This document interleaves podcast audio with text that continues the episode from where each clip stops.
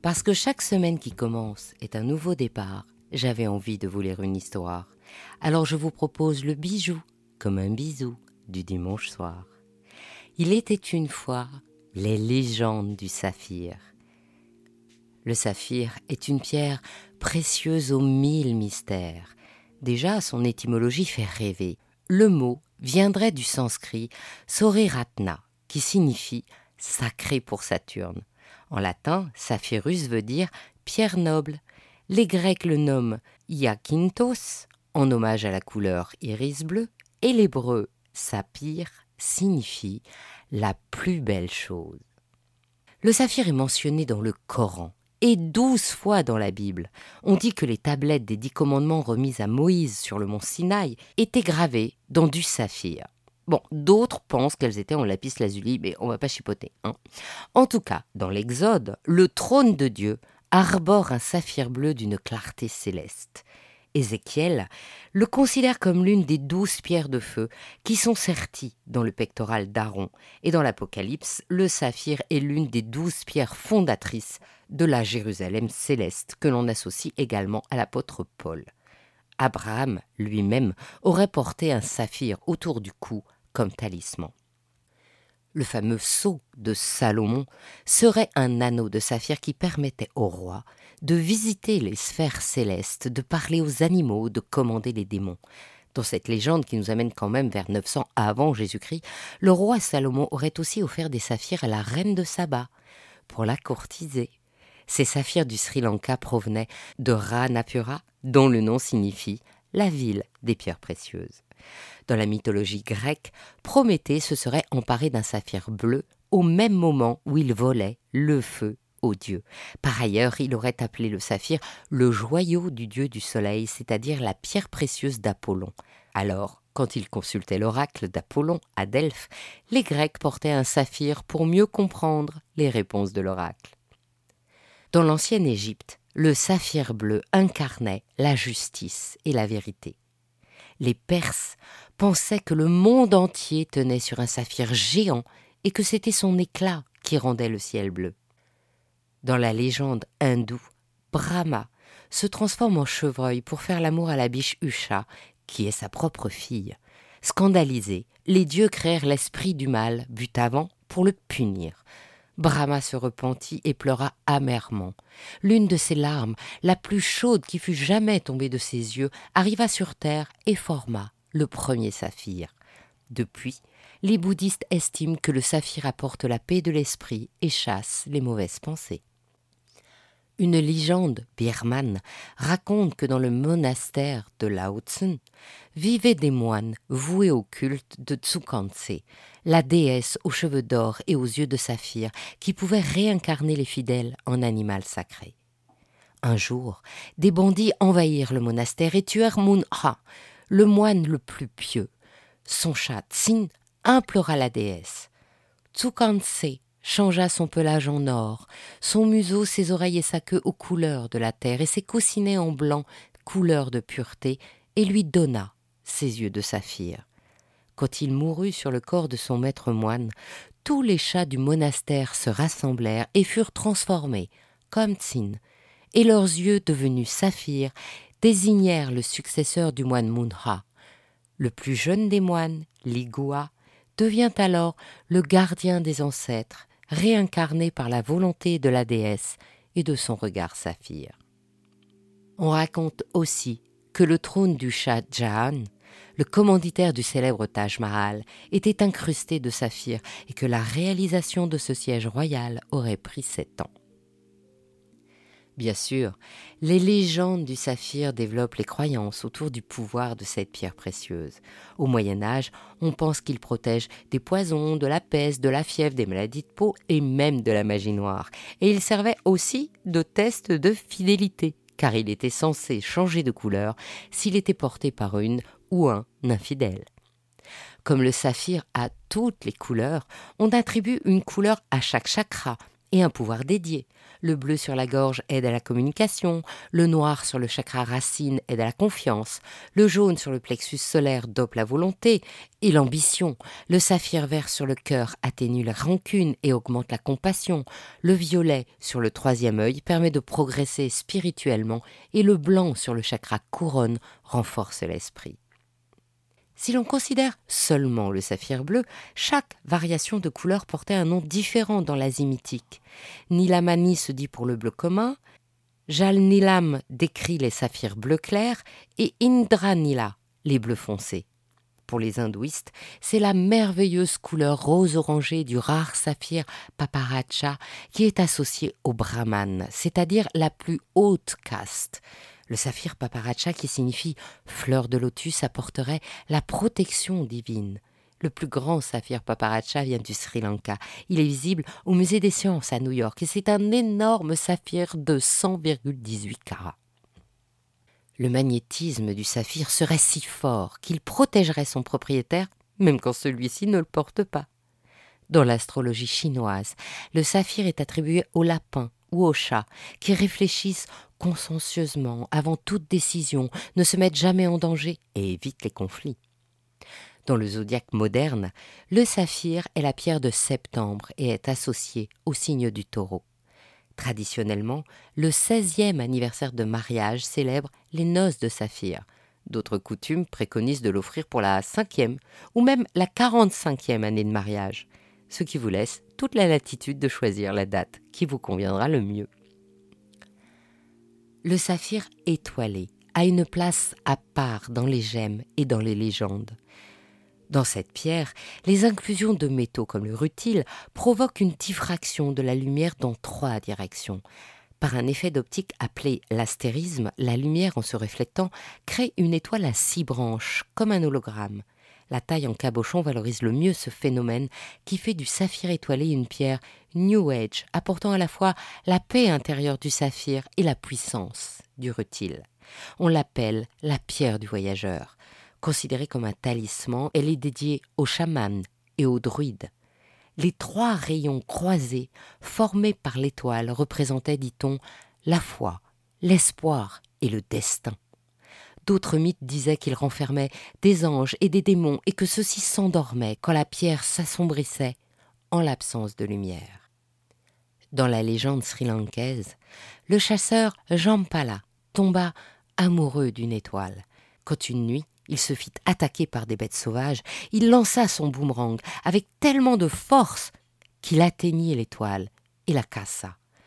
Le morceau qui se décrocha tomba à ses pieds plein d'amour, il rayonnait, et c'est comme ça que naquit le saphir étoilé.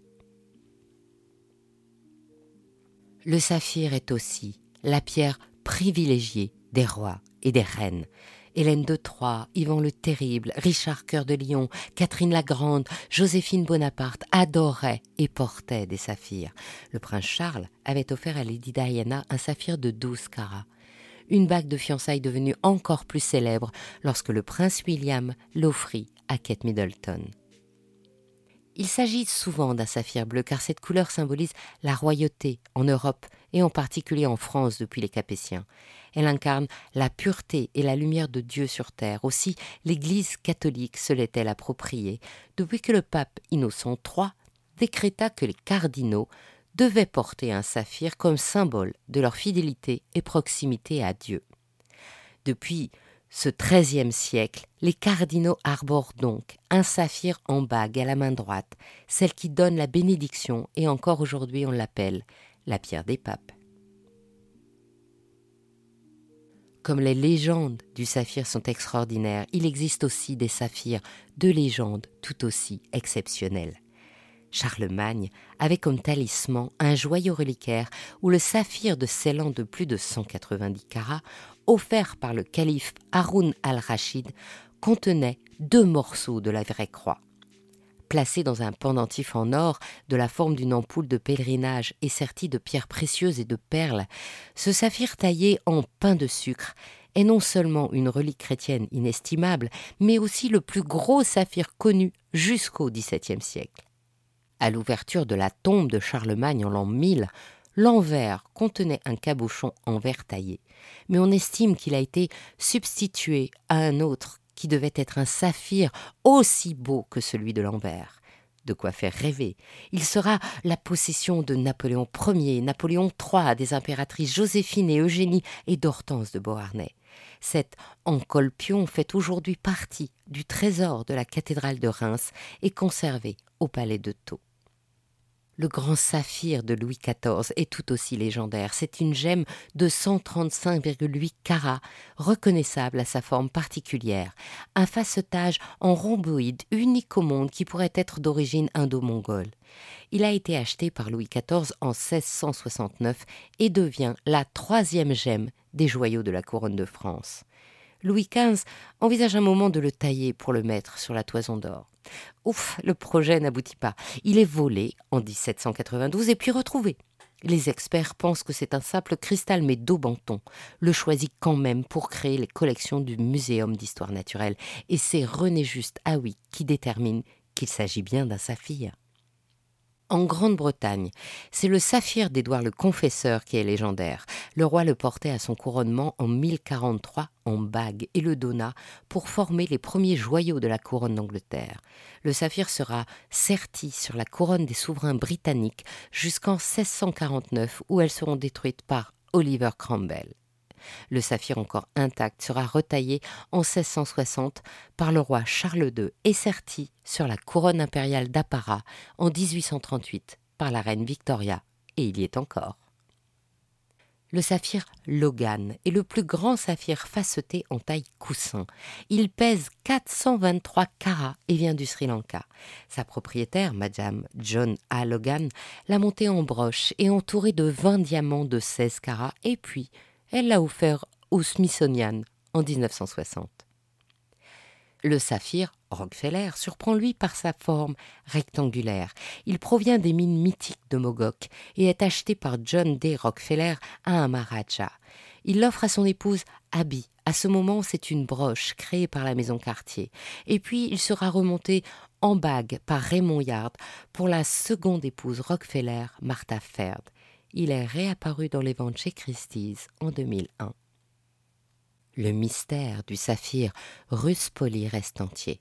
Le professeur François Farge a retrouvé le moulage de cette gemme de 137 carats en forme coussin à double dentelle qui est au Muséum d'histoire naturelle. Mais le saphir, c'est une autre histoire.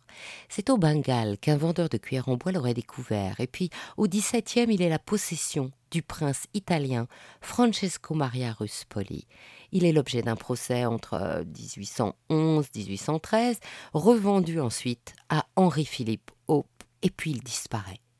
On suppose qu'il a été monté sur le kokochnik de la grande duchesse Pavlovna, puis aurait appartenu à Maria de Roumanie, transmis à sa fille Ileana, qui l'aurait ensuite revendu à un joaillier américain dans les années 50. Comme saphir d'exception, il y a aussi l'étoile de l'Inde, un saphir étoilé de couleur gris laiteux de 563,35 carats, mais aussi l'étoile de Bombay, le saphir Nertanfia, l'étoile de minuit. Le millénium saphir a une histoire différente. Découvert à Madagascar en 1995, c'est le plus gros saphir jamais connu, avec 61 500 carats. Il a été sculpté par l'artiste italien Alessio Boschi. Il y a représenté les hommes qui ont marqué l'histoire comme Albert Einstein, Christophe Colomb, Mozart, Rousseau, Newton, Shakespeare, Lao Tzu, Beethoven, Michelangelo, Martin Luther King, mais aussi les grands monuments comme les pyramides de Gizeh, la Grande Muraille de Chine, la presse imprimée de Gutenberg. Bref, ce saphir sonne de plus de 134 sujets qui rendent hommage à la créativité et au génie. Enfin, le dernier saphir à défrayer la chronique est celui des Romanov. Originaire de Ceylan, cette gemme de 197,80 carats est d'abord la propriété de Maria Fedorovna, l'épouse d'Alexandre III et la mère du dernier empereur de Russie, Nicolas II. un bal, elle porte deux énormes saphirs cousus sur sa robe. Ils disparaissent avec la révolution bolchevique, mais un des saphirs réapparaît en 1928, au moment où la cantatrice Gana Valska demande à Cartier de le monter, de le démonter, puis de le remonter au fil de ses différentes amours et mariages. Et puis, il y a deux ans, il est proposé à la vente et c'est Cartier qui choisit de magnifier sa forme de galet et son facettage triangulaire dans un somptueux bracelet dont le saphir est également interchangeable avec un cristal de roche pour doubler la dimension émotionnelle du bracelet nommé Romanov. Ainsi se termine cette histoire des légendes du rubis. Je suis Anne Desmarais de Jotan et je donne une voix aux bijoux chaque dimanche. Et si vous aussi vous avez envie de faire parler vos bijoux et votre maison, je serai ravie de vous accompagner pour créer votre podcast de marque ou vous accueillir en partenaire dans mes podcasts natifs. Le podcast Il était une fois le bijou est en pleine préparation de son nouveau thème. Et je brûle d'impatience de vous le dévoiler, mais il faudra attendre encore un peu. Notre prochain rendez-vous sur le podcast Brillant sera le 20 mars. Et je vous retrouverai la semaine prochaine sur ce podcast, Le bijou comme un bisou. Pour ne manquer aucun de nos rendez-vous du dimanche autour du bijou, abonnez-vous à chacun de ces trois podcasts sur votre plateforme d'écoute préférée et encouragez-moi en partageant l'épisode sur vos réseaux sociaux.